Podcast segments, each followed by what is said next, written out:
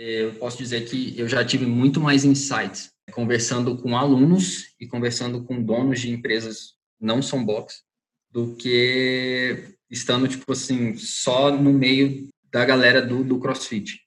Então assim, abrir a cabeça muito para isso, coletar o maior número de informação que você conseguir. Cara, dá seu sangue pelo teu box, velho.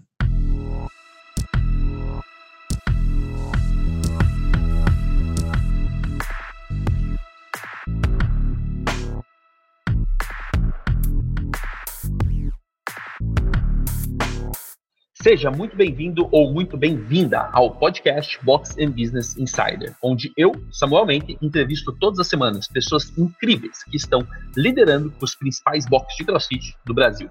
Com suas histórias e aprendizados dos últimos anos, você terá insights capazes de gerar um grande impacto no crescimento do seu box. E esse foi o episódio número 27. Eu tive uma conversa incrível com Eduardo Yamin, que é tá, sócio proprietário da Braveheart CrossFit em Brasília. E foi animal todo o conteúdo que o Eduardo trouxe nessa conversa. Eu não vou falar muito para não deixar você com spoilers sobre o conteúdo, mas eu vou deixar uma curiosidade. Ele consegue fazer em um único box rodar 34 aulas em um mesmo dia.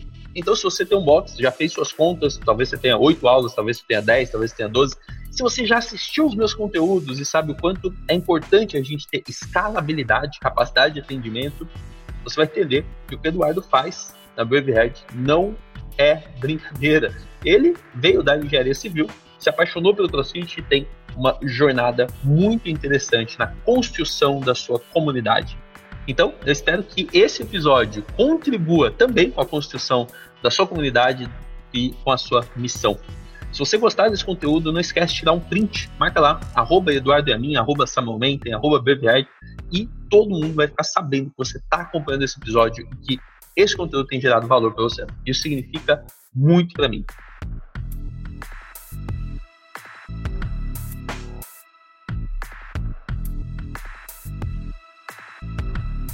Eduardo, que massa. Primeiro, muito obrigado por me receber para fazer essa entrevista. Eu tô cara, entusiasmado demais com a sua história. Mas para quem ainda não te conhece, faz uma breve apresentação. Obrigado pelo convite, né, primeiramente. Meu nome é Eduardo Yamin, eu tenho 29 anos, não sou educador físico, sou engenheiro civil, formado em 2013. Atuei em engenharia durante toda a faculdade. Quando me formei, fiquei desempregado. Sim. Já começou por aí. Eu iniciei, tipo, crossfit eu lembro meu primeiro contato de CrossFit, assim, foi em 2012, final de 2012, através de um primo meu. Ele chegou e falou assim, pô, tem um cara, só que era, era basicamente do outro lado da cidade.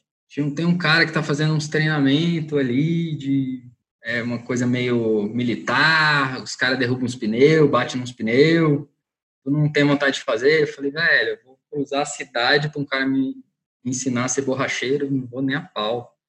Então, na época eu não sabia, né? Hoje eu sei que na época era a BSB, foi o primeiro boxe de Brasília, né? No 2012. Mas eu entrei no CrossFit em 2013, abril de 2013. Legal. E, cara, hoje, bom, você tá aí à frente de um box, como sócio, como líder, fazendo a coisa acontecer. E, cara, assim, de capacidade de atendimento, a, a, organização que vocês têm, o pouco que eu conheci até agora, de verdade, eu estou muito feliz de poder trazer essa história e esses bastidores aqui para esse episódio.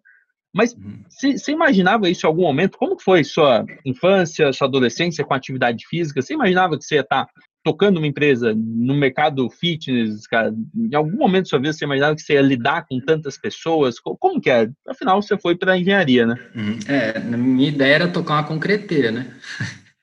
então, eu mudei um pouco o foco. É, assim, infância, eu sempre gostei de esporte. É, fiz muito tempo futebol, né? Como toda criança brasileira. Não, não mandava bem. Depois entrei no judô. Meu pai é faixa preta de judô. Aí foi um esporte que eu gostei muito e aprendi mais sobre essa parte de disciplina, treinamento, é, tomar na cabeça, escutar calado. Então, meu mestre ele tinha muito essa, essa ideia tipo japonesa mesmo de eu falo, todo mundo escuta. Então, eu sempre gostei muito dessa parte de disciplina, de, de esportiva. E aí quando eu entrei, tipo, na parte de faculdade, que eu tive que começar a trabalhar essa parte, aí fiquei sedentário total. Sedentário, assim, tipo, cansava para subir escada. Caramba, como, como, isso é comum em algumas histórias, né? Ter a, a faculdade, o cara larga tudo. É. Inclusive, assim, eu sou aquele, o pior caso do cara que fez aula experimental de crossfit. Eu lembro exatamente no primeiro dia da aula de crossfit, né? Eu tava voltando para casa do trabalho, aí vi uma faixa, diz assim, crossfit aqui. Aí eu pensei, pô, deve ser aquilo que o meu primo falou, pô, perto de casa, pô, vou tentar fazer esse negócio aí. aí marquei com os caras, aula experimental, 6 horas da manhã, eu era o primeiro aluno desse horário. Marquei aula experimental, eu lembro que ele me passou para fazer um all ball, joguei a bola para cima, apaguei. Eu desmaiei na minha primeira aula de crossfit. Sério mesmo? Baixou a pressão, desligou o disjuntor? Baixei a pressão, desliguei o disjuntor e desabei. Vou alucinar aqui que você foi aquele cara que né, tava ali, passou a faculdade toda, com certeza você aprendeu muita coisa na engenharia, mas uhum. você deve ter ido para essa aula das seis da manhã em jejum, não foi não? Com certeza. Mas tomado um iogurte grego e comido qualquer coisa. Eu, minha cidade natal, onde eu tive a 9 de julho, durante quatro anos, é uma cidade com duas universidades muito grandes na, nas engenharias, né?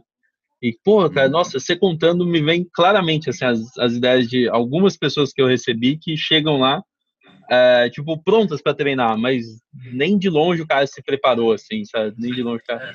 Eu não tinha, eu não tinha a menor noção, principalmente de nutrição, nem na época do judô, assim, tipo, porque como era parte de ensino médio, né, muito novo, assim, eu não, eu, eu treinava muito, eu lembro que eu treinava tipo, de, de quatro a seis horas por dia, mas eu não tinha noção alimentar nenhuma, assim. Cara, quando moleque, ah, qualquer e... comida é combustível, né, cara? Pô, qualquer comida... pacote de passatempo, eu tava pronto para um treino de duas horas.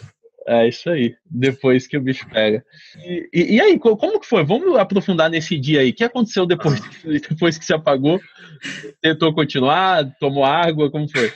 Aí eu lembro que o próprio treinador, o cara chegou para mim e falou assim, ó, oh, acho que é bom se dar uma olhada aí, né, tipo, fazer uns exames, ver o que, que você sente, porque, né, tipo, uh, talvez descobrir alguma coisa. Aí eu fiz aquele, fiz holter, teste fiz com esteira, velho, fiz toda, toda aquela bateria de exame, e aí cheguei, apresentei para o médico, o médico falou assim, cara, isso aí é pura sem vergonha sua, pode ter. eu falo, você tinha quantos anos aí, cara? Você tava com 23. Nossa, verdade, cara, com 23 anos, ir lá para fazer teste de esteira. Não, é, eu e os velhinhos na fila. É, não, não que, não que uma pessoa, pô, até irresponsabilidade da minha parte, né, julgar assim, mas não que uma pessoa não possa ter alguma patologia e coisa e tal, mas é que na maior parte das vezes tem que começar mesmo leve e, e dando estímulo pro corpo que tudo dá certo. Mas eu acho que o cara, eu acho que o cara nunca tinha imaginado que com um all ball eu fosse apagar. Não, um jovem, né, cara? Pô, às vezes se é uma mulher mais magra, que às vezes, ou mais magra, ou enfim, né, mas que tenha a pressão baixa, aquelas coisas assim, fala, pô, hum. calma, não sei o quê. Mas aí o, o susto deve ter sido muito grande. E, e aí você treinou quanto, como foi essa jornada assim, cara? Porque você começou a treinar, Uhum. Normalmente você não imaginava que você ia abrir um box, né? Você começou a treinar ali do básico. Não, não tinha pretensão nenhuma, assim. Tipo. Dá, dá uma resumida nisso, assim. O que que te ah. levou a abrir a Brave Head CrossFit? Tá, aí o que, que foi? Aí entrei em abril de 2013, comecei a treinar e aí comecei a viciar. Eu sempre fui muito assim, cara, comecei a fazer um negócio, eu viciava muito naquilo. Só falava daquilo e no CrossFit só falar disso é mais fácil ainda. Aí comecei a evangelizar todo mundo, só falava de crossfit, só procurava crossfit, não sei o quê. Na época não existia Instagram ainda, né? Tipo, tava bem no comecinho. Então, Instagram era tipo uma foto, que você conseguia de vídeo era o cara no YouTube. Quando o Calipa queria falar e você conseguia entender. Então, eu pesquisava muita coisa, mas não tinha muito material e em Brasília ainda era muito novo. Aí eu lembro que, assim, viciado, comecei a ver CrossFit Games no ano, aí fiz o Open de 2014, foi meu primeiro Open. Tá, o meu também, 2014 o primeiro. É, aí, assim, eu tinha tido uma lesão no ombro, e aí tava recuperando e fiz o Open inteiro sentindo dor no ombro e vambora. E... Ai, que bosta. E 2014 foi aquele que teve já um overhead com chest to bar, né, aquela... Overhead com chest to bar, isso. e o primeiro era snatch com com Double One. Net com Double One, aquela, aquela 30, 15, né? Coisa assim. 30, 10, 39, não sei. É. A gente tinha feito quatro rounds, o melhor do box, velho. Aí chegou, por exemplo, Samantha Briggs fez 10 rounds. Aí nego já, caraca, velho, os caras estão alucinando. Aí em 2014 eu falei, cara, isso aqui é muito doido, eu preciso viver isso aqui. Aí eu fui assistir o Games de 2014, na Califórnia. E foi o ano, o último ano do Rich Froning competir individual, né? Ali. Nossa. Então, assim, eu consegui acompanhar no último ano desses caras todos, assim. E, Caramba, eu tô, eu tô com o olho brilhando aqui imaginando isso, cara. Tiete de tudo, assim, tipo, eu penso assim, cara, beleza, comecei em 2013, eu vejo você conversando com a galera, o cara começou em 2010, mas eu me acho ainda muito old school, assim, tipo, a minha ginástica veio do Calpaoli. Aprendeu mobilidade com o Kel Staet, né? Foi. Durante o Games, eu fiquei 19 dias na Califórnia. Falei, velho, eu vou rodar. Nesses 19 dias, eu treinei em 16 boxes diferentes. Maravilhoso. Eu chegava, e na Califórnia é assim, né? Você, você erra o caminho de um box e dá em outro. Os caras são alucinado. Então, tipo assim, era meu mundo, eu me encontrei naquele lugar, falei, cara, isso aqui é como se eu tivesse encontrando todo mundo da minha religião. Todo mundo, você chegava assim, estava com um nano no pé, o cara atravessava contigo na rua e ele te cumprimentava. Então, eu falei, cara, é isso que eu quero para minha vida, assim. É o esporte que eu vou, que eu vou fazer para da vida. Então, aí depois eu voltei para o Brasil, Aí eu saí de onde é que eu estava treinando, né? Porque a, a Anitta e o Neto tinham acabado de vir para Brasília. A selva, né? Na, na verdade, eles foram para 26. Ah, tá. Chegaram, eles foram para 2026. Aí eu fui começar a treinar lá na 2026. Eu falei, velho, eu vou tentar treinar, na minha cabeça assim, né? Vou tentar treinar com os melhores que eu tenho acesso. Uhum. E aí já foi, fez a migração geral para 2026. A gente foi treinar com a Anitta, com o Neto, foi aí que eu conheci ele. E, e continuei assim, alucinando. Eu lembro na época, 2014, aí, que a Anitta ela tinha sofrido num odd com Muscle Up. E aí ficou eu e ela, assim, tipo, buscando vídeo, botando os vídeos em câmera lenta. Cara, vamos melhorar o Muscle Up assim, fazer desse jeito. A gente fazia uns irmãos juntos. Foi bem massa, assim, essa época. Meu irmão, mas com certeza você é muito old school. Beleza, você não tava lá no Joel em 2010, mas, irmão, é. você treinou com a Anitta e assistiu games com o Frone e com o Calipa, poxa, vou dizer que está na, na primeira geração do CrossFit, né? É. Pelo, pelo, menos no Brasil. Pô, nos Estados Unidos teve mais gente aí antes de 2010 fazendo barulho por lá. E, cara, você treinava pelo tom que você tá falando, Eduardo, você treinava pensando em competir. Sim, sempre. E você chegou a participar de umas competições assim, tomar na cabeça, fez um trabalho legal? Tomar na cabeça era a especialidade. Pô, a gente vai pra competição, é... só, só, o primeiro vence, o resto todo mundo tomou na cabeça em algum momento. É, é, tudo quanto era competição eu participava, campeonato interno, até tipo, o cara vai ter um desafio, traz sua mãe. É, sempre gostei de competir, desde a época do judô, participava de tudo, assim, sempre gostei mesmo, assim. É, independente do que era, eu sempre era muito competitivo. Participei, assim, mais de competição nível local, né? Eu cheguei a participar de competição maior, assim no CrossFit. Bom, mas aí você tava lá no boxe, em algum momento você virou a chave, né? Você falou, pô, atleta, beleza, você já tá fazendo o seu trabalho, treinando pra caramba e tudo mais. Mas quando que caiu a ficha que você queria ter um boxe? Assim? Porque eu, acho que tem muita gente que tá aí sentindo, às vezes, o que você falou. Pô, o cara treina, o cara adora, o boxe é o lugar mais legal, galera mais interessante, pô, vai fazer viagem de férias, tem que ter crossfit no meio. Mas para poucas pessoas viram a chave, né? Do tipo, pô, cara, eu quero ter o meu box, né? Eu quero levar, em, empreender, empreitar isso é, é para pouca gente. O que aconteceu que você decidiu ir para outro lado? Desde o primeiro lugar que eu, que eu treinava, eu já era muito ligado, não sei se por conta da engenharia, eu era muito ligado à questão de estrutura. Eu via muito questão de estrutura, é, funcionamento de equipamento. Então, era aquele cara que, tipo assim, cara, vou treinar com a barra, eu pegava na barra, ela dava uma rangida assim, eu chegava pro treinador e falava, oh, posso abrir essa barra aqui depois, só pra dar uma engraxada, né? Então era desse tipo de gente, assim. Chegava e falava assim, ô, oh, vamos marcar da gente vir sábado aqui, a gente abre todas as barras, dá uma manutenção geral, é, tem umas cordas que, que saiu a parte plástica, vamos trocar esses cabos. Eu, era, eu comecei já era meio assim, sabe? Que legal, cara. Você me lembra muito um amigo nosso lá na 9 de julho, o Andrezão. Andrezão, se ele estiver ouvindo, um abraço, irmão. Ele começou a fazer educação física agora, cara. Esse uhum. cara, ele treina Pô, abre parênteses aqui, mas é muito louco, porque o cara treina nas academias que a gente tinha antes de, de abrir CrossFit aí, ele treina desde 2007, 2008. Põe aí 10 anos o cara vivendo e respirando atividade física. Hoje eu falei com ele, ele falou, pô, não, não sei o que que eu tinha lá de educação física, tinha que fazer isso. Eu falei, que educação física, mano? Eu falei, eu tô fazendo EAD, cara, cansei, vou fazer isso aí não. Mas, bom, fecha parênteses, ele era esse, esse engenheiro que queria arrumar tudo na parada. Uhum. Sempre estava atento a todos os detalhes. Aí eu lembro, assim, no final de 2014, né, quando eu estava na 2026 já, e aí teve que fazer uma reforma no piso do box. E aí, assim, eu tinha muito contato com um cara que era treinador meu no primeiro box lá na Nação, que era o Vitor, que é meu sócio hoje. E aí o Vitor chegou para mim e falou assim, pô, 2026 vai ficar fechada, tu não quer treinar comigo, eu tô pensando em comprar uma barra e deixar para eu poder treinar final de semana, só que eu não tenho onde colocar. Eu falei, cara, vai dar certinho, porque a 2026 vai ficar fechada duas semanas, eu não consigo me imaginar ficando sem treinar mais. Compra esse negócio, leva lá para casa que a gente treina todo dia. Aí a gente foi começou a treinar nesses, nesses 15 dias aí, que a gente chamava de caverna. Era tipo um, um, quartinho que tinha aqui em casa, quartinho de entulho, limpei o quartinho, botamos uns pisos de borracha lá. E a gente ficava fazendo. Mas assim, era só. A gente só fazia snatch, clean jerk, back squat e front squat. Totalmente treinamento de, de, levantamento de peso. Aí, conversando muito, assim, tipo, sobre filosofia, o que, que pensava, o que, que pensava de boxe. E aí começou a virar aquela chave do tipo, cara, se eu tiver um boxe, eu faria desse jeito, desse jeito, desse jeito. Se eu tivesse, tá, tá, tá. então começou, mas assim, tom de brincadeira mesmo, não imaginava.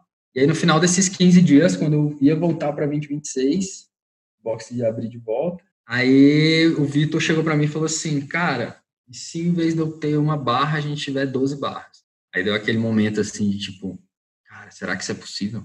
Será que a gente conseguiria abrir um box? Aí o bicho, pensa aí e depois a gente conversa. Aí, cara, acho que no outro dia, seis da manhã, eu mandei mensagem para ele. Aquela mensagem, pô. Nem consegui dormir, vamos, vamos conversar. Meu irmão, chega aqui em casa, a gente tem muita coisa pra gente conversar. Aí começamos, montamos, tipo, a estrutura de o que, que a gente tinha, que a gente precisava. Na época ainda era muito difícil, né, equipamento, não tinha marcas nacionais, pelo menos não tinha muito conhecimento de marca nacional, então na época a gente teve que correr atrás tudo de Rogue, Game Fest, era tudo importado, né, você não tinha acesso a equipamento, e começamos a olhar aluguel, onde é que seria, como seria, de que jeito. E aí a gente começou a pensar, cara, onde eu treino, eu gosto disso, eu queria fazer assim diferente. Aí foi juntando as ideias e a nossa filosofia era muito, sim, a gente partilhava muito da mesma ideia. E aí, no meio desse negócio, a gente chegou e falou assim, cara, mas com o dinheiro que a gente tem, a gente não vai conseguir montar isso aqui, não. Esse sonho não vai sair do, do papel se a gente pensar nisso. Aí tinha um, um outro cara que o Vitor conhecia, eu tinha muito pouco contato, e que já tinha sido estagiário do Vitor. E ele falou assim: Cara, o cara tem uma visão muito boa, o cara estuda muito, eu acho que vale a pena a gente conversar com ele. E aí foi que eu conheci o Alexis, que é meu outro sócio. Foi engraçado que ele e o Vitor eles estavam pensando em montar um curso, né? Para essa parte de CrossFit, eles estavam conversando nessa parte de CrossFit, mas para montar um curso. Aí numa reunião deles, aí chega eu assim na reunião. Aí eu lembro que o Alex foi, chegou assim e falou: Ah, legal, mas quem que é tu? O que, que tu tá fazendo aqui nessa reunião? Eu falei: Então, é, a gente tem aqui uma proposta, a gente tá pensando, em vez de fazer um curso, fazer um box. E já afiliamos. Olha aqui, ó, tá aqui no mapa.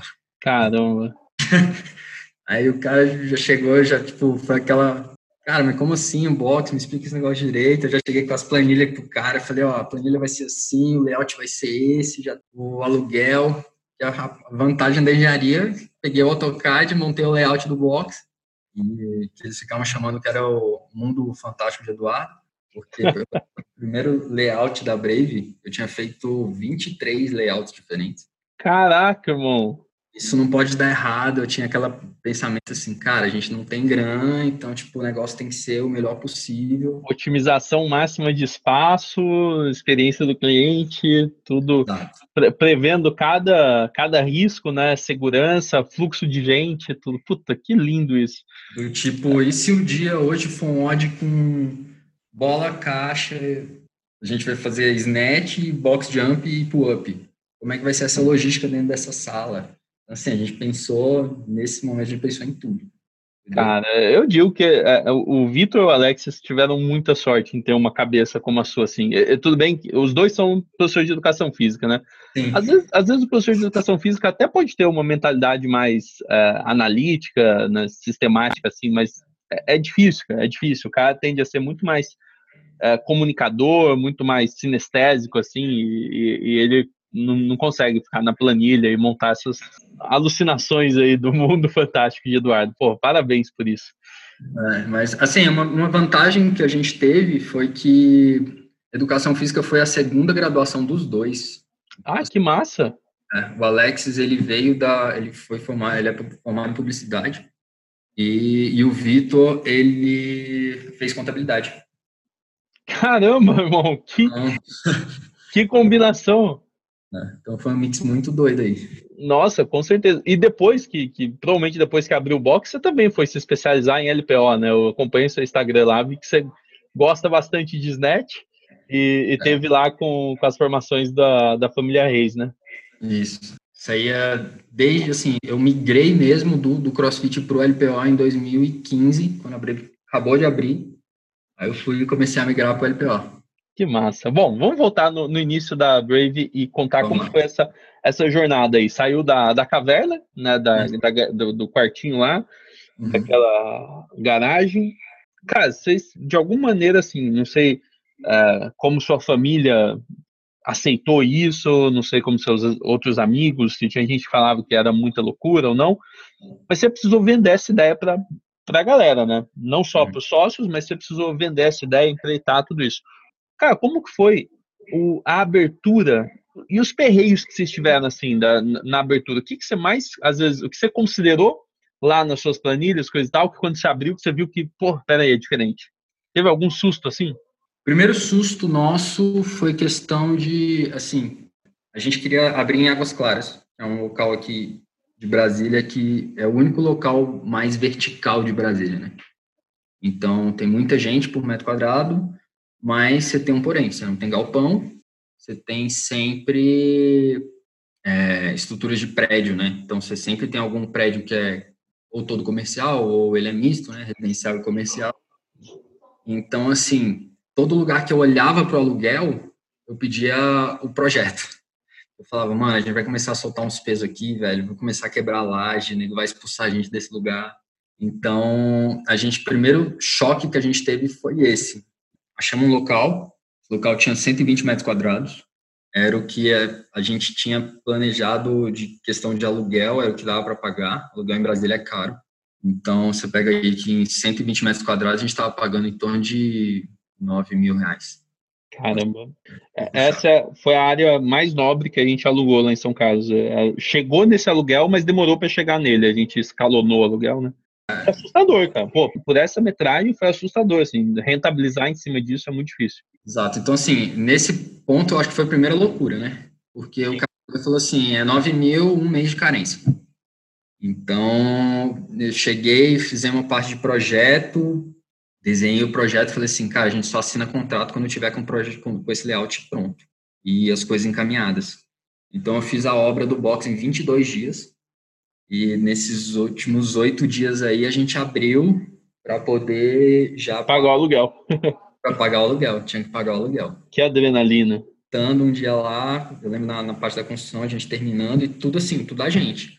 Lógico que a parte civil, né, tipo, construção de banheiro, eu fui contratar uma equipe, mas eu ficava o dia inteiro em cima.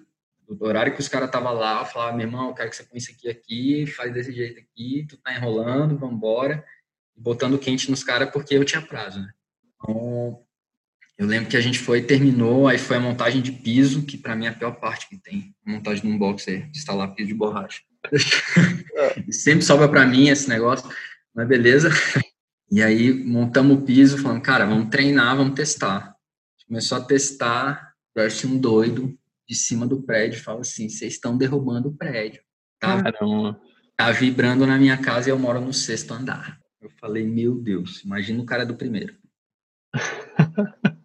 e aí já foi assim, primeiro perrengue. Primeira semana de boxe, a gente falou, cara, pode soltar peso aqui. Na época não existia esse scratch pad que tem hoje. Eu lembro que eu comprei até um que os caras tinham feito um protótipo, só que não resolvia. que a gente pagou, tipo assim, já tava final de, de orçamento, a gente chegou e falou assim, cara, a gente vai ter que comprar esse negócio na doida. Gastamos, tipo, 7 mil reais. Ah, vocês não compraram um para testar, vocês compraram. A gente, a gente não tinha essa opção. Padrão da aula. Chegou, mandou um vídeo falando assim, ó, tô te provando que funciona. Ele mandou um vídeo, falou assim, pode comprar que vai dar certo. Aí deu tudo errado. Compramos esse negócio e aí eu falei, velho, não é possível que não tenha uma saída. Aí eu fui testando, comprando espuma, comprando EVA, fazendo os testes muito doido. Aí eu desenvolvi os nossos crash pads. Eu tinha uma aula para 12, eu tinha 12 pessoas que poderiam soltar a barra. E resolveu a parada da, de reverberar na, na estrutura. Aí resolveu tudo. Mas assim, foi assim, meses. A gente fazendo e fazia um, testava e eu ia montando, né? Pegava a madeirinha, cortava a madeirinha, botava a espuma, cortava. Então, tipo assim, bem desenvolvimento mesmo. Caramba. E, bom, vamos lá. Esse foi o primeiro, 120 metros, esses passaram para um box maior depois. Eu acho que do, sempre que a gente vai de um primeiro prédio, para quem está ouvindo e não foi, Uhum. Cara, talvez valha a pena. Vale a pena você começar a esquentar a cabeça com isso. Porque quando você vai para o segundo prédio, você tenta não errar, né? Você, você quer acertar é. tudo aquilo que deu errado na, na, sua primeira experiência. Então você começa a, a fazer um, um levantamento muito detalhado mesmo, né? De tudo. E, nossa, eu acho que é um ótimo, um ótimo aprendizado, uma ótima evolução. Como que foi para. Quanto tempo vocês ficaram nesse prédio de 120 metros? E o que, que você tentou melhorar indo para o segundo? Quais eram assim, os três, pontos importantes assim que vocês queriam resolver? Aí a gente ficou, primeiramente, no primeiro ano nesse prédio, a gente foi e falou assim, cara, já tá ficando muito apertado. A gente pegou a loja do lado, era mais 80 metros. Ah, legal. Então a gente pegou a loja do lado, mas ela, servi, ela serviu mais para essa parte de tipo recepção, área de convivência que a gente não tinha, né? Então, era tipo assim, o cara esperava para aula, esperava meio que no corredor. Então, a gente foi melhorar essa, essa parte de, do cliente, assim. Eu tava na recepção, explicava para alguém e o, o odd tocando, o pau quebrando, e o cara não escutava direito. Então, assim, a gente tentou melhorar muito essa parte, deu certo. E aí a gente começou a abrir muitos horários. A gente, como a gente trabalha só com 12 alunos, nossa capacidade é muito limitada, né? Então, a gente começou a abrir horário. Eu lembro que a gente, quando a gente abriu, a gente abriu nesse horário meio que padrão, né? Tipo, 6, 7, 8, 9 da manhã. Aí tinha o horário do almoço, meio-dia, e aí no final do dia, né, aquele 5 e meia, 6 e meia, 7 e meia, 8 e meia. E aí a gente foi abrindo, né, abriu 10 horas, abriu 11 horas, abriu uma da tarde, aí abriu duas, e no final a gente já tava, tipo, com a grade toda cheia. Chegou um... Uma grade toda, nesse box de, de 120, mais 80, né, nesse primeiro box, quantas aulas eram por dia? Eram 16 aulas. Caramba, isso é maravilhoso. Porque é, eu sei que no novo box isso fica, parece pouco, mas, cara, 16 aulas por dia num box é algo difícil de, de se encontrar. Você aumenta a capacidade, você aumenta sua escala, né? Sua capacidade de atendimento pela escala absurdamente. E Exato. você sabe me responder por que, que vocês tinham demanda para 16 horários por dia? É, a região, como que é? Cara, a região ela é muito boa, né? A região de Águas Claras ela é muito boa. Tem, é, é um público-alvo, assim, tipo, é aquele público de 24 a 34 anos, a média da, da galera. Brasília, você tem muito funcionário público, né? Então, você tem um cara com estabilidade.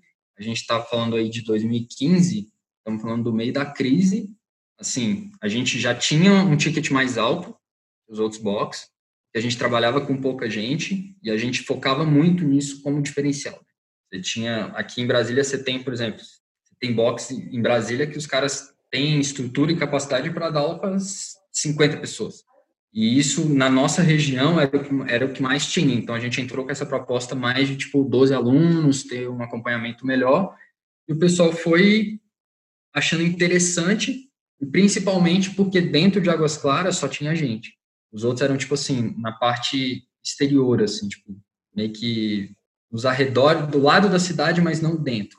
O cara que é aquela comodidade de, mano, eu não quero pegar meu carro para ir treinar. Tá, eu já vou matar uma outra pergunta então, porque ah. eu anotei aqui por que 12, né? E nos bastidores a gente falou dos 12, que pô, fica ah. treinador só por grupo. Mas, uhum. cara, é, por que? Da onde veio esses 12? Foi meio que natural pelo tamanho do primeiro box ou foi uma coisa decidida mesmo no, no plano de negócio, como uma viabilidade estratégica, assim, ter esse, esse número reduzido e, e divulgar isso como um diferencial? É, eu acho que o primeiro ponto, quem veio com a, com a proposta dos 12 foi o Vitor, é, por um estudo que tinha sido feito pelo Glesman. Legal. Para um treinador. É. Então, aí a gente falou assim, cara, vamos seguir com 12. Então vai ser 12, é 12, e a gente vai conseguir dar mais atenção pro cara, a gente vai conseguir fazer um trabalho melhor e ele vai evoluir mais rápido. Então a, a proposta era basicamente essa. Massa. Vamos lá, vamos voltar então no, no aprendizado para o seu segundo prédio. Uhum. E aí, assim, o primeiro ponto que eu falei, cara, quando a gente mudar daqui, eu não quero ter problema com vibração. Sim. Eu, quero, eu não quero usar essas espumas mais, foi muito legal, todo mundo elogia muito, mas eu quero, primeiro, eu quero estar no lugar no chão.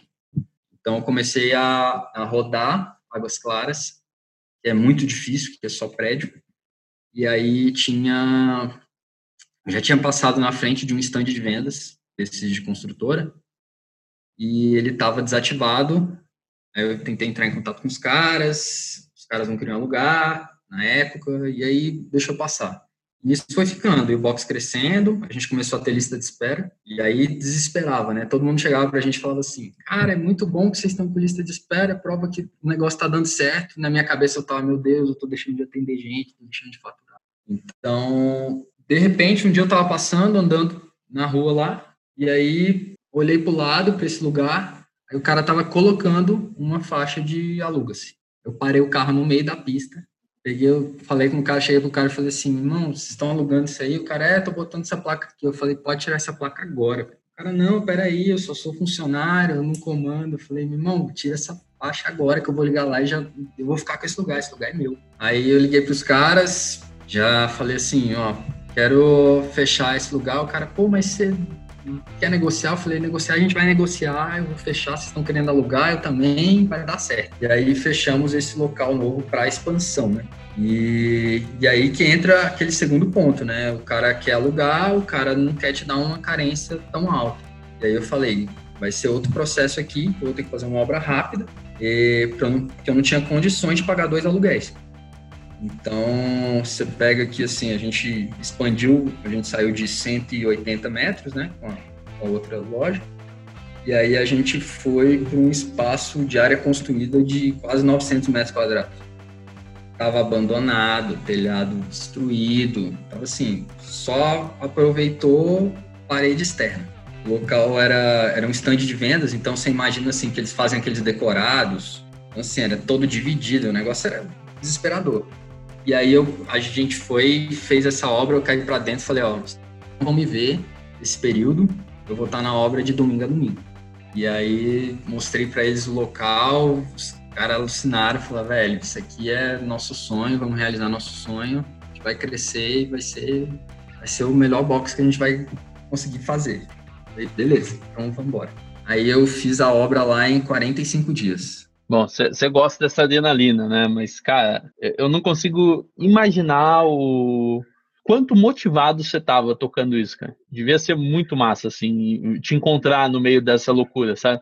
A gente ficava, tipo, de 7 a 7, de 7 a 7 lá, quando dava 7 horas da noite, ia para casa, abria a planilha e começava. Foi por ah. inércia, já tava no esquema, falei, velho, se eu parar eu vou morrer, então é melhor eu continuar aqui Sagaz demais. Bom, é, quando foi esse, essa mudança mesmo? Quando vocês conseguiram ir para esse novo lugar? A gente abriu lá ano passado, dia 2 de janeiro de 2018. Eu sei que vocês abriram depois uma segunda unidade também, cara, mas eu queria me concentrar nessa, Eduardo, porque, pô, você trouxe uns números aqui que eu achei muita loucura, cara. Vocês abriram então em janeiro de 2018 de uma maneira geral, o CrossFit já estava, entre aspas, saturado em várias regiões do Brasil, principalmente em cidades grandes, como Brasília, por exemplo. Pô, já uhum. a crescente já tinha passado, né? Você pega aqui, por exemplo, quando a, quando a Brave abriu em 2015, nós éramos o 18º box de Brasília, e quando a gente mudou para esse novo espaço, já era, já tinham mais de 50.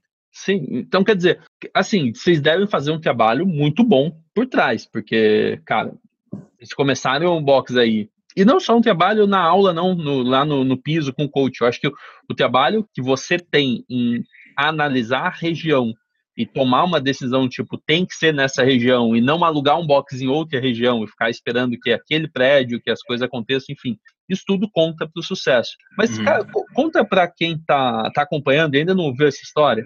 É, vocês abriram e meu irmão, como que vocês colocaram 34 horários por dia? Nesse box. É, para mim, isso é a coisa mais surreal que eu vi, assim, em otimização, em processo, em tudo. Dá uma, uma palha para o pessoal entender. Nesse espaço, a gente tem como se fossem três galpões. Estão em formato de U e tem uma área de convivência entre eles. Eu tenho aulas, né, tipo, em um galpão e no outro.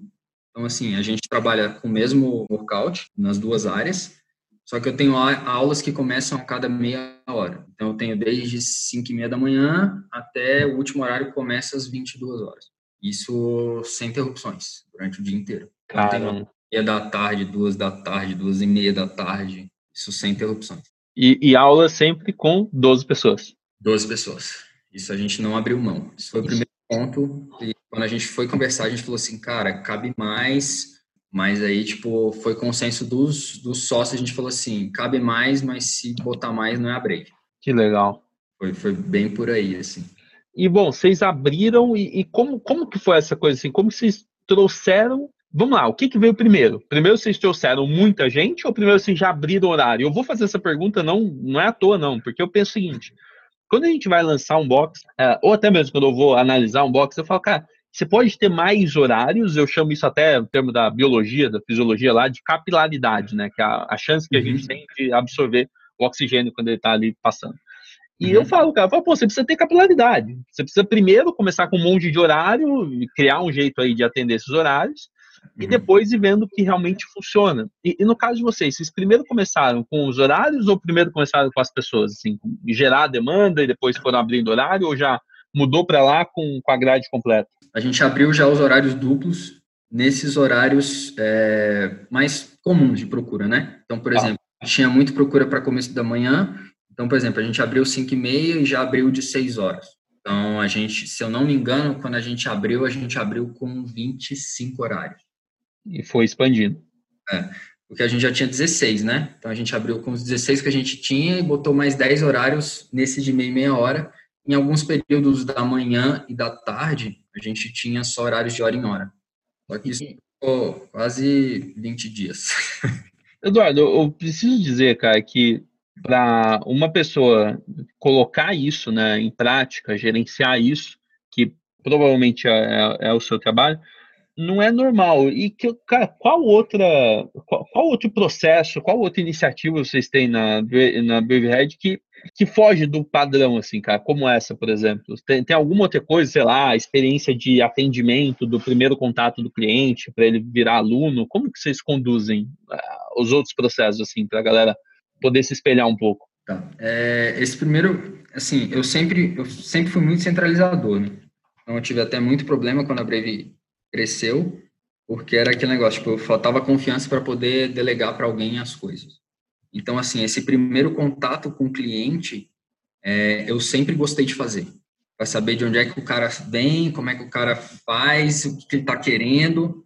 Então, você pega, por exemplo, hoje, é pela quantidade de alunos que a gente tem, mesmo com essa quantidade toda, o WhatsApp da Brave fica comigo. Então, tá. eu quis saber quem é esse cara. Quem que é esse cara que está vindo? Por que, que ele me abordou? A maneira que ele me abordou Aí eu chego para os meninos e dou esse feedback de tipo, ó, as pessoas têm me solicitado muito tal coisa. As pessoas têm chegado muito através de dessa forma. Então, assim, eu consegui coletar muitos dados até para formar, que eu tinha até tinha falado desse negócio, até formar, tipo, as pessoas que a gente atende, né? Para poder otimizar a parte de atendimento ao cliente, a satisfação do cara. Então, por a gente ter começado o box e ter participado de todos os processos desde o começo, a gente conseguiu criar essa ideia de comunidade forte. E era um dos maiores medos que a gente tinha quando a gente expandiu. A gente, cara, a gente vai ter, sei lá, mais a gente vai ter muitos alunos e como é que a gente vai manter isso? Porque antigamente a gente fazia um churrasco, você conseguia fazer o churrasco na área de festa de um, de um prédio. Agora, para eu fazer um churrasco, eu tenho que alugar um salão. Então, Cara. A proporção é, é muito grande, né? a, vantagem de ter expandido foi para validar se os nossos processos funcionavam mesmo. O, o seu episódio, o episódio 27, cara, é como se fosse assim, é o primeiro episódio do, do, passou o meio do ano, né? Um ano inteiro, a gente passou a uhum. metade do ano com você agora. E eu uhum. acredito, posso estar errado, mas eu acredito que você é a primeira pessoa a tocar nesse termo personas. E não é comum, né? As pessoas ouvirem personas, avatar, uh, essas uhum. coisas assim. Muito se fala em público-alvo, mas pouco se fala nesse, nesse perfil ideal da pessoa, que você até cria um personagem realmente que possa simbolizar o comportamento desse, desse aluno. Cara, dá uma uhum. explorada nisso. Pode ser. Conta rapidamente, assim, para quem não entende, fala e como você chegou nessas pessoas, assim, para tentar ajudar a pessoa que está ouvindo a encontrar as pessoas do box dela também. Então, assim, por exemplo, vamos botar. É, quando, a, quando a Brave iniciou, nós éramos desconhecidos, mas o Vitor já tinha algum conhecimento na região, assim, tipo, as pessoas já, já sabiam meio que quem era o Vitor e o cuidado que ele tinha com as pessoas. Mas, é, quando a gente abriu, a gente achou que ia ter uma tendência a vir pessoas de outros box migrando. Não aconteceu. Então, a, a persona que procurava a gente era o cara que ou fazia musculação, é, nunca tinha feito crossfit, ou não tinha a menor ideia do, de onde é que ele estava entrando. Então, assim, a gente definiu algumas pessoas que, que estavam aparecendo para a gente. Então, por exemplo, chegava o cara que era o ex-atleta. A gente geralmente tende a, dar tipo, um nickname para o cara, né? Para a persona. Você pega, por exemplo, assim, você tem o, o cara que é o ex-atleta, o ex-atleta ele fez atividade física a vida inteira, é, entrou na musculação, ele não gostou, ele não gosta da musculação, mas era o que aparecia para ele. Então ele está buscando uma coisa nova. Então esse cara, o que eu tenho que mostrar para ele na hora que eu estou fazendo um atendimento é que o CrossFit ele é um, um esporte e que vai cobrar muito dele, como ele já está adaptado dentro do histórico dele. Então, dessa forma, você, você ganha o cara. Que é totalmente diferente do que você vai falar para uma pessoa sedentária que nunca fez esporte na vida e está querendo agora perder peso, né? Exato. Chega, por exemplo, chega um cara que está lá, nunca fez uma atividade física, morre de medo de machucar. Então, para esse cara, eu vou falar de alto, não tenho como falar de alto rendimento nem que vai puxar muito, né? Você vai falar da orientação individual, da, da, da qualificação dos professores, do atendimento. Exatamente. Então é, é, basicamente isso. Então, assim, você define personas. Então, por exemplo, você pega, vamos supor, até, sei lá, o cara está insatisfeito no box dele.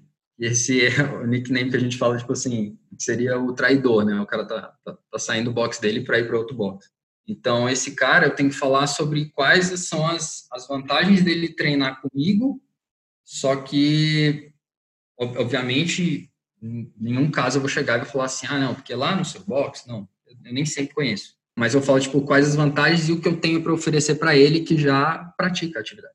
Então, eu não vou chegar para ele e falar assim, ah, porque aqui eu tenho chuveiros aquecidos, é, agora a gente tem sauna. O cara quer saber, cara, como é que é o WOD, como é que é a periodização, quem que faz, é, vocês têm muito LPO, vocês têm muita ginástica, vocês têm clínica, o cara quer saber outras coisas. Então, assim, você vai definindo as personas de atendimento, né? Que conhecimento massa você trouxe. E, e assim, o fato é, às vezes o box já está girando há um tempo, a pessoa não tem esse, esse, esse conhecimento técnico, né, para mapear as pessoas, mas ela sente isso, né? Ela sabe é. que está lidando com uma pessoa que é um sedentário, que quer quebrar essa barreira do sedentarismo, quer pôr a uhum. atividade na rotina. Ela sabe que está lidando com um ex-atleta de outro esporte, ela sabe que está lidando com uma pessoa que vem da musculação, que cansou da rotina, só que ela não tem isso mapeado. E quando você mapeia isso, fica tudo muito mais fácil. Onde você aplicou isso? Você aplicou só para você? Você ensinou outras pessoas isso na sua equipe? Como foi? Então, aí agora o nosso grande ponto é que como o box está grande, eu preciso colocar pessoas, por exemplo, na recepção. Preciso colocar pessoas para fazer atendimento.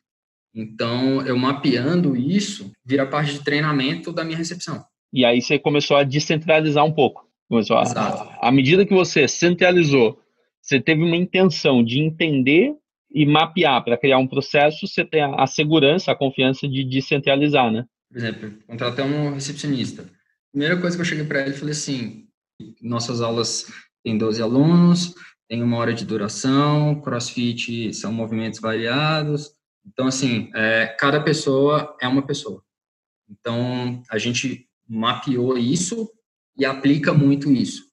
E, assim, a, o fator de, de conversão aumenta muito, né? Sim, eu acho que é o que você falou. Tem muita gente, a pessoa sabe disso empiricamente, ela só não colocou em nomenclatura. E às vezes não mede também, porque aí você trouxe um, um termo que, cara, eu sou obstinado por isso, é conversão. Você precisa medir o que está dando certo. Você, você, precisa medir é, quantos contatos você teve essa semana, desses contatos, quantos você conseguiu levar para fazer aula mental, da aula mental, quantos matricularam. E você precisa medir isso semana a semana. É só isso que mostra se o seu negócio está indo para frente ou para trás. E de repente o cara vira para mim e fala: Porra, meu box tinha 150 alunos e há seis meses atrás, agora está com 100, eu não sei mais o que fazer. Cara, na verdade, tinha, você podia ter resolvido isso muito antes, né? Se você tivesse olhando esses indicadores, né? E assim, o cara pode identificar de uma maneira bem simples, né? E a primeira forma que a gente começou a identificar isso, é, sem, sem ter que olhar em relatório, né? Porque o Wi-Fi ele dá muitos relatórios legais pra gente. Mas é assim, o cara quando ele chega e ele vai fazer uma aula experimental, ele preenche o termo de responsabilidade, né? Uhum. E aí, quando ele fecha a matrícula, a gente pega esse termo e joga para uma pasta embaixo. É. Então, assim, a minha ideia era que eu não poderia ter muitos papeizinhos desse na parte de cima, que a minha conversão tinha que ser sempre mais alta. Cara, um escaninho com é. as fichas resolve isso. Exato. que então, bom. Assim, a gente começou a usar lá no começo, então, tipo assim, eu tinha que, cara, essa galera aqui fez aula experimental e essa daqui fechou o meu de fechar sempre tinha que ser maior. Que putz, que, que genial. E assim, cara, eu, eu vou, fiquei com uma curiosidade aqui, Eduardo. Você está tá trazendo luz para muitas coisas que eu considero valiosíssimas.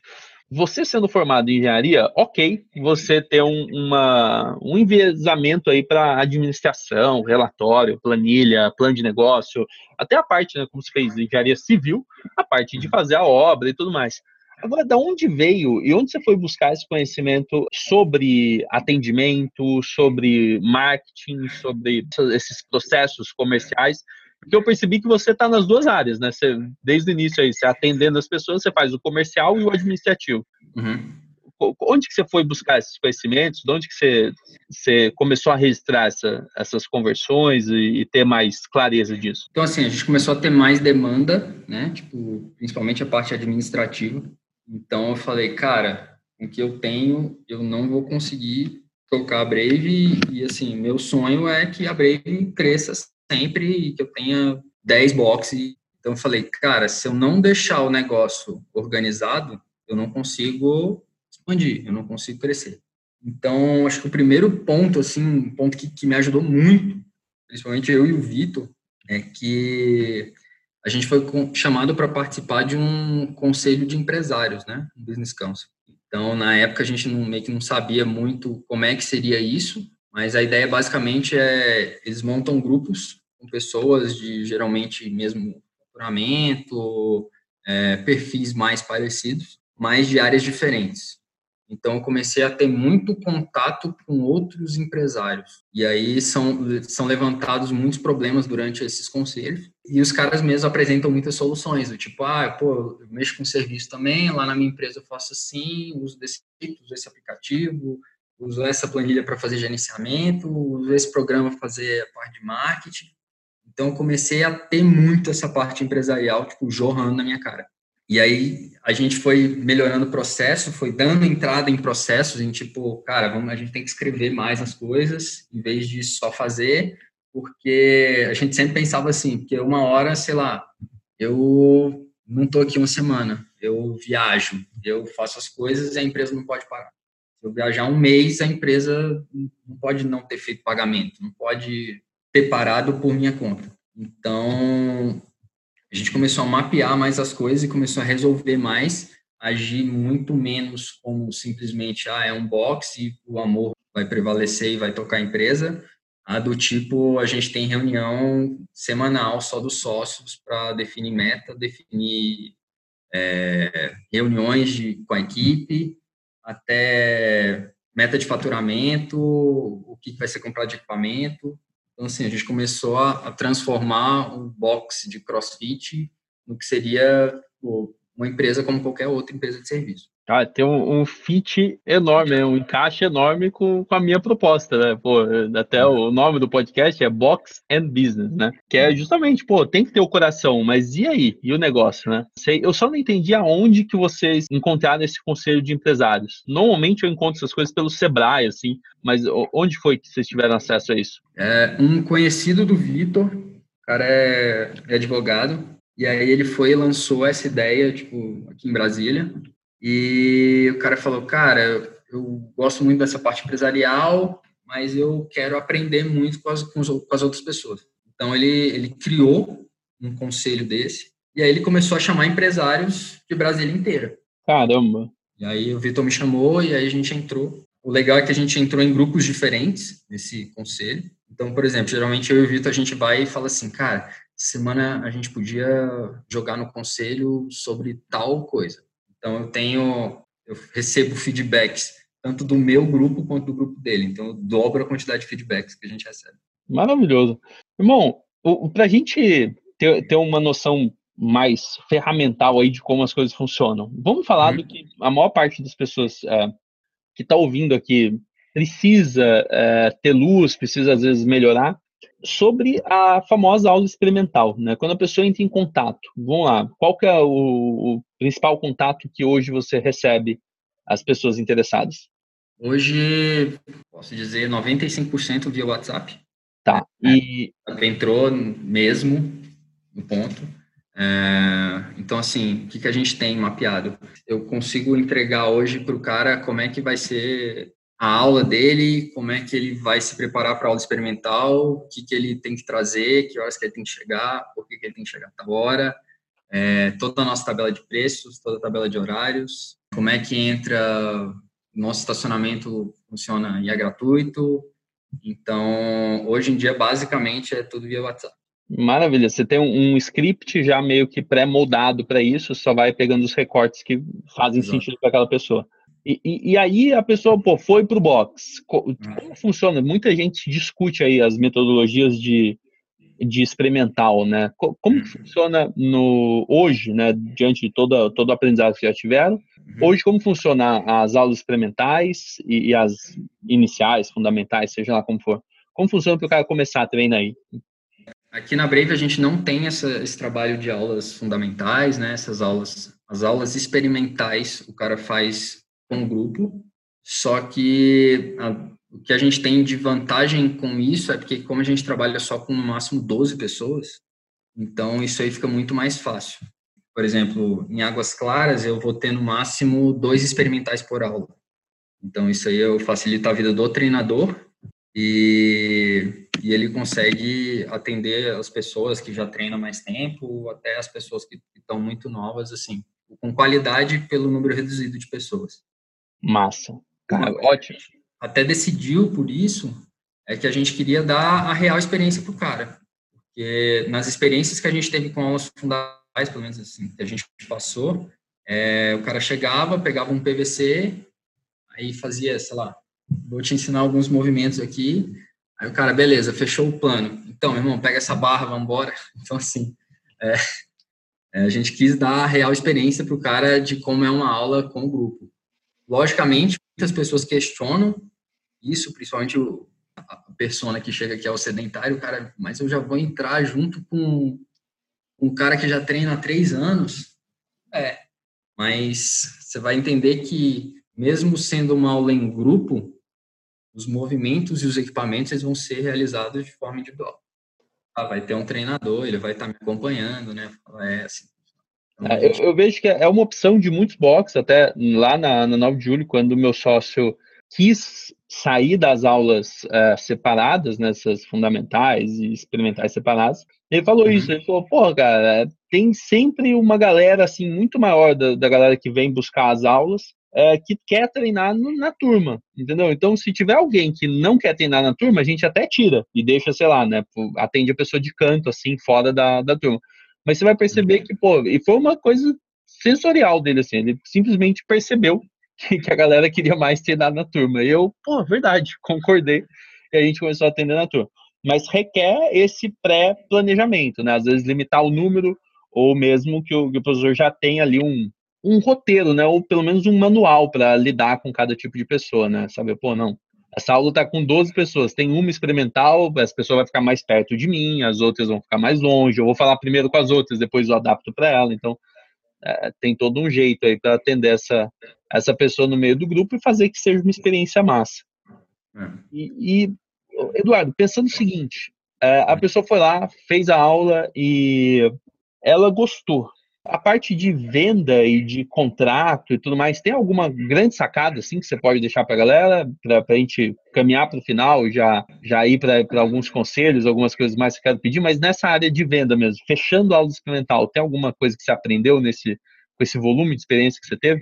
Eu acho que um, dos pontos mais importantes é essa pré-venda, porque a gente assim, a gente sempre se garantiu muito com a aula experimental porque nosso ritmo de aulas, eu acho ele um, um, ritmo de aula um pouco mais, mais lento do que nos boxes que a gente vê geralmente. Então, a gente, a gente preza muito, por exemplo, é, se eu tiver que ter double under na aula de hoje, eu vou explicar o double under como se fosse a primeira vez que o cara estivesse fazendo double under. Isso para o meu aluno, se tiver uma turma que tem os caras que já estão há quatro anos com a gente, até o cara que está fazendo experimental. Então, essa parte do ser muito passo a passo e você tá corrigindo o cara o tempo inteiro para botar na cabeça dele como é que é a mecânica perfeita, isso aí tem se vendido muito bem. É, então, assim, a gente não tem muito essa parte de tipo, galera, vamos lá, chegamos, tudo bem, vamos embora, eu quero, já remo aqui 400 metros, faz 10 pull-ups e, e 15 agachamentos, bora, seis vezes. Então, a gente não tem muito esse tipo de aquecimento nas aulas nossos aquecimentos são muito mais mostrados as coisas. Então, galera, vamos fazer essa parte de alongamento aqui, depois faz uma parte de aquecimento, uma parte técnica. Então, assim, as nossas aulas elas têm um volume mais baixo do que geralmente a gente vê por aí. Isso vende muito bem para o experimental, porque ele, se, ele não se sente tão deslocado do grupo, do tipo, cara, eu só tive que seguir os que os caras estavam fazendo e eu estava perdido. Então, geralmente, esse pré-venda é feito de uma forma melhor e aí, naturalmente, o cara, pós aula experimental, ele já fecha diretamente na recepção. Ele já chega meio tipo assim, ah, eu quero fechar. Então, hoje a gente tem uma conversão de aula experimental para matrícula de 80%.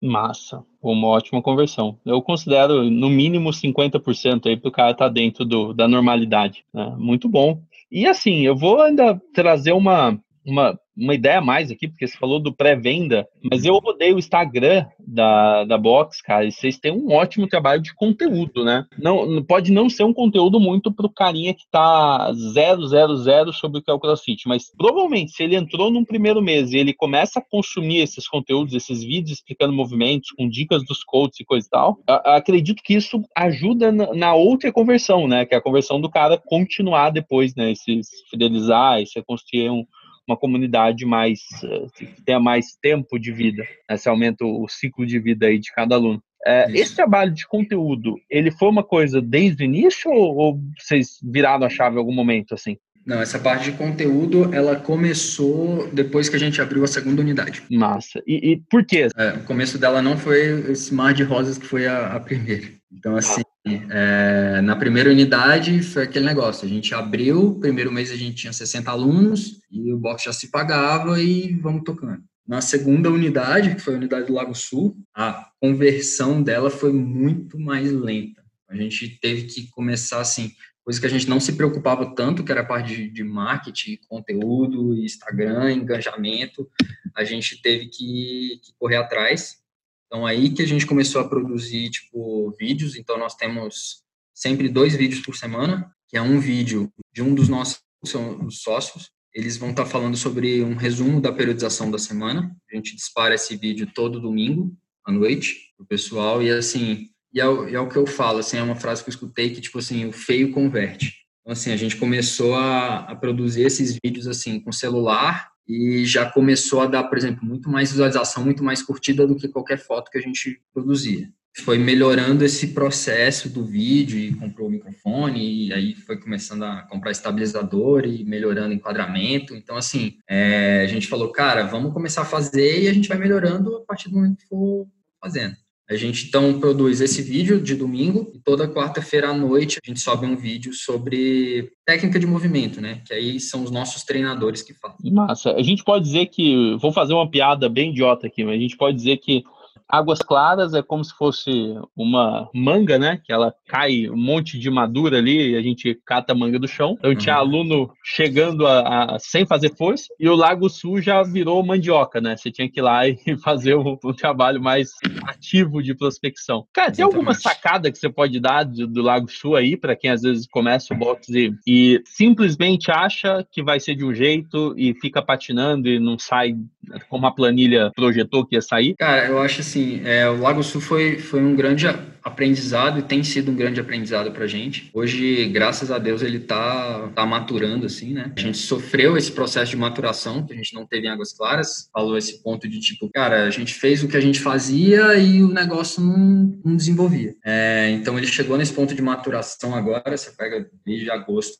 agosto, setembro, a gente já está tendo muita procura para experimental, está fechando muito mais, está convertendo muito mais, mas ele foi um, apre, um aprendizado principalmente para o nosso ego, eu não tenho problema de dizer. Em alguns momentos a gente chegou a, a falar assim, cara, a gente tomou uma decisão errada de abrir a segunda unidade porque ela está sangrando o lucro que a primeira unidade dá, e eu não sei quanto tempo isso vai ser saudável para a empresa e para a gente, né? Porque assim, a gente dobrou a hora de trabalho que a gente tinha e, e não via resultado disso acontecendo. Então, assim, foi uma hora da gente, tipo, cara, baixa a cabeça, rever o que você está fazendo é, e trabalha mais.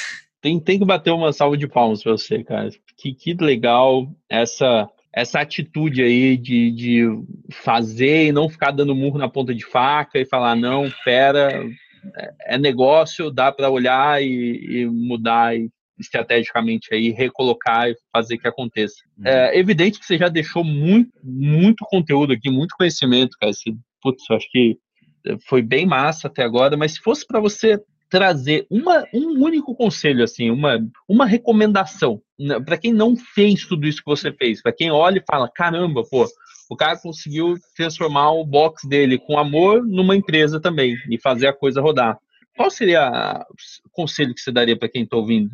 Cara, hoje o conselho que eu daria seria o cara ter humildade, né? porque a partir do momento que geralmente assim, cara, você está abrindo um box, você entende, vamos supor, de CrossFit, e aí, algumas pessoas vão chegar para te aconselhar e falar assim, cara, mas esse cara não entende CrossFit. Tá conversando comigo. então, eu acho que humildade, assim, porque eu posso dizer que eu já tive muito mais insights conversando com alunos e conversando com donos de empresas que não são box do que estando, tipo assim, só no meio da galera do, do CrossFit. Então, assim, abrir a cabeça muito para isso, coletar o maior número de informação que você conseguir, é, aprender a delegar, que é um negócio que eu, que eu apanho muito. Cara, dá seu sangue pelo teu box, velho. Dá seu sangue, tipo, acredita nele para sempre, porque chegar um dia que você não acreditar nele, velho, talvez seja a hora de você mudar de ramo aí. É, esse é um negócio que, que eu falo sempre, assim. Cara, eu tô, tô aqui anotando. Putz, que massa. Que massa, irmão. E, e, assim, o CrossFit, sem dúvida nenhuma, ele foi um, um, ponto de virada na sua vida, né? Fez essa, essa pivotagem aí. É, tem uma palavra que você consegue expressar o que você sente pelo CrossFit, ou o que o CrossFit representa para você? Cara, eu acho que a melhor palavra para definir o CrossFit em todas as situações é mudança. O CrossFit está em mudança, o CrossFit muda a vida das pessoas, tudo eu acho que essa, essa palavra ela se aplica. Massa. Irmão, eu fico muito feliz, de verdade, de, dessa conversa toda, tudo isso que você deixou registrado aqui, é, para mim e para todos. Eu, eu sou o primeiro a aprender e reflito muito. Isso normalmente fica ecoando por vários dias. Então, muito obrigado. E para a gente se conectar com você pelas redes sociais, qual é o melhor caminho aí? entrar pelo Instagram para trocar uma ideia sobre o que você falou aqui, como funciona? Cara, meu Instagram, Eduardo Yamin, Instagram do, do Box, Brave Hut CrossFit. Lá tem as duas unidades. É, e a gente utiliza mais essa, essa rede social. Se quiser entrar em contato comigo por e-mail, Eduardo Yamin, com Y e M no final, arroba gmail.com. Consegue falar comigo direto aí. Legal. Pô, Eduardo, obrigado. Eu, de verdade, cara, vou deixar registrado aqui. Eu espero estar em Brasília em breve, poder trocar uma ideia com você, rodar um treino, quem sabe fazer até o salto de paraquedas. Ia ser muito Opa, louco. Vamos lá. Obrigado, irmão. Valeu. Valeu, obrigado por, pelo convite. Foi muito bom. Eu que entrei de paraquedas, né? Fui te dar um feedback e acabei gravando. Ah, esse é o fluxo. É o fluxo das boas energias. Show de bola.